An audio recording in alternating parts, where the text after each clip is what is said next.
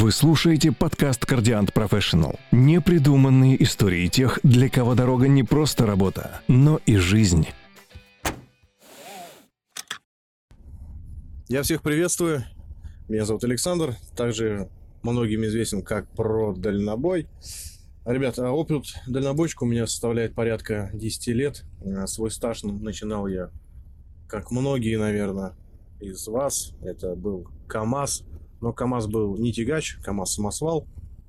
Вот работал я на нем довольно продолжительное время.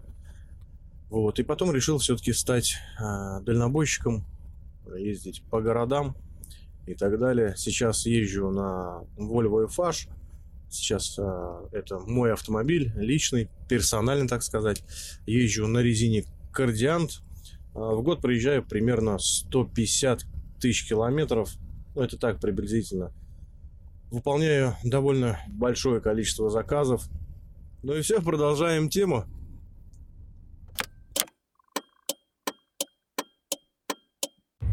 Ребят, сегодня мы с вами поговорим все-таки о качестве топлива, где заправляться, как выбирать солярку. И все в этом духе. Я расскажу некоторые свои истории по поводу топлива. В общем, ребята, а, Качество солярки сейчас, ну, у нас всегда его как бы и не было. И, мне кажется, не будет. Качество солярки у нас такое на среднем уровне, что-то где-то с чем-то. Поэтому приходится выбирать, ну, как по мне, брендированные заправки. Это, ну, по мне, я заправляюсь на Газпроме и на Лукойле. Как бы, не знаю, всех ближе они мне эти две заправки, два бренда точнее. Но, опять же, Лукойл Лукойлу, Газпром Газпрому рознь. Существуют такие заправки, как работающие, точнее, под франшизой. И, то есть, в чеке, даже когда вы смотрите, у вас не Газпром, а ИП, там, ну, Газпром будет написано, ИП Пупкин и так далее. Кто туда что возит, какую солярку заливают и так далее, бог его знает хотя и вроде говорят, все это делается под, надзор, под надзором вроде Газпрома и Лукойла, но не знаю на самом деле. Э, сомневаюсь я то, что все-таки это так. Даже многие крупные организации, насколько я знаю, насколько рассказывали друзья-коллеги, запрещают заправляться на франшизах. Только на оригинальных заправках «Газпром» и «Лукойл». Э, на самом деле, что и я делаю, заправляюсь только на оригинальных заправках Газпром Лукойл, так как у меня машина вообще Евро-6, она с топливной системой, что-то я затроил, про некачественное топливо заговорил и начал троить сам. Вот, а топливная система Common Rail, она очень такая обратная система, не любящая некачественное топливо, поэтому приходится очень так относиться к топливу аккуратно, в общем.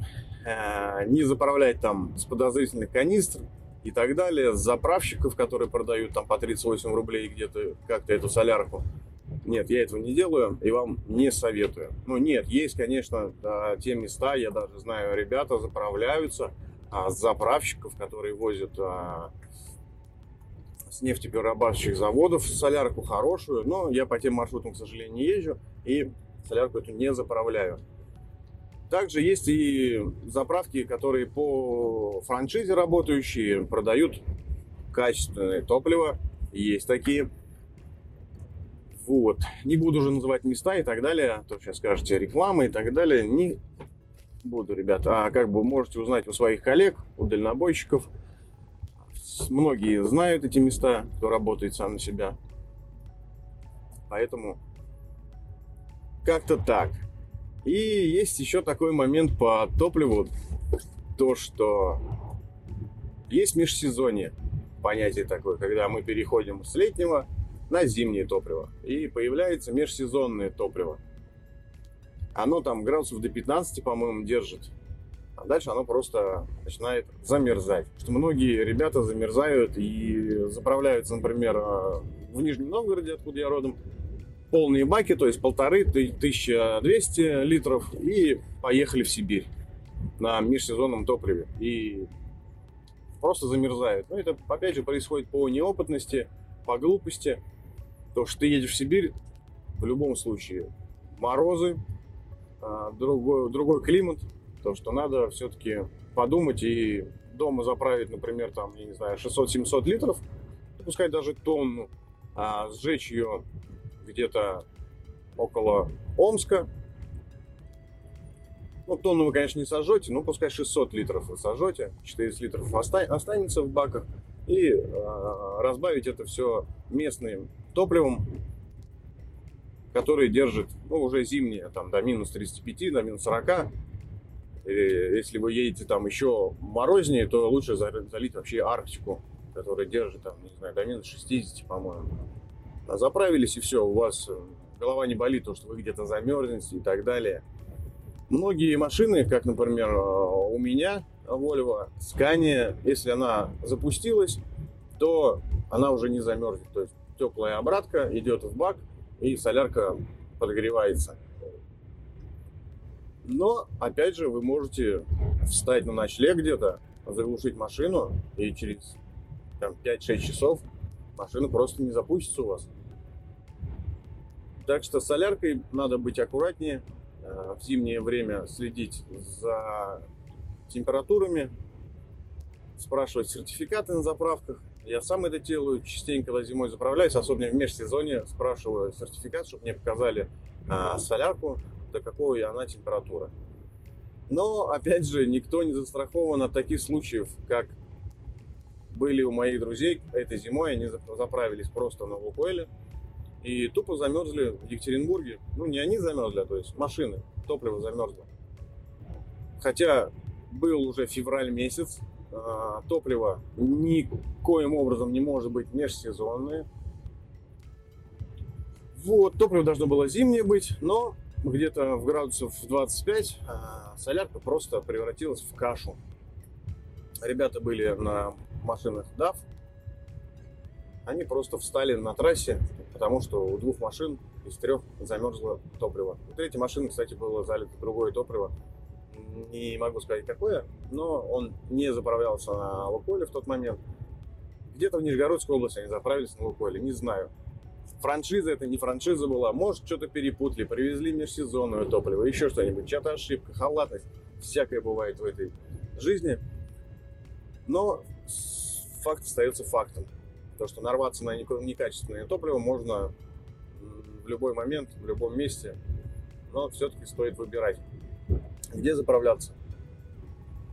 И опять же, есть такие моменты, люди многие ездят через Казахстан на Сибирь, чтобы заправляться местным казахстанским топливом. Там топливо стоит порядка 10 рублей дешевле. Но это хорошее топливо, чтобы не убить свою топливную систему. Еду через Казахстан. Есть у меня друзья, белорусы. Они ездят там, чтобы заправляться на их заправках. Но был случай за тот год, по-моему, 19 или начало 20 года, мы с ним встретились на заправке, он просто замерз. На улице было минус 8 градусов, и топливо превратилось просто в кашу. Там просто каша. Мы сняли топливный фильтр, там просто был парафин. Одним словом, Весь фильтр забит наглухо. Фильтр этот был просто выкинут. Поставлен новый фильтр, добавлен размораживатель в бак. Причем такое хорошее количество. А, солярка то есть посветлела, а таяла, отогрели топливную систему, то есть сами шланги. И все, то есть машина благополучно завелась и поехала заправляться уже на сибирской какой-нибудь заправки, дабы разбодяжить это топливо. Но, опять же, он заправлялся не на хорошей заправке, по, там, грубо говоря, у нас 48, там 38 рублей, а дешевле, еще дешевле, я не знаю почем, по 35, по 32, по 30 рублей. Слышал, по 27 есть топливо. Но факт остается фактом.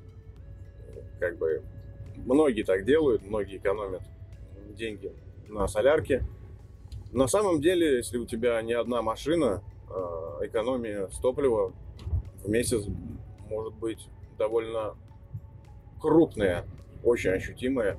Даже если взять мою одну машину, если я а, в месяц а, расход, в расход укладываю в 30 литров, а не в 32, в 34 на пробег 12-15 тысяч километров, получается нормальная сумма уже.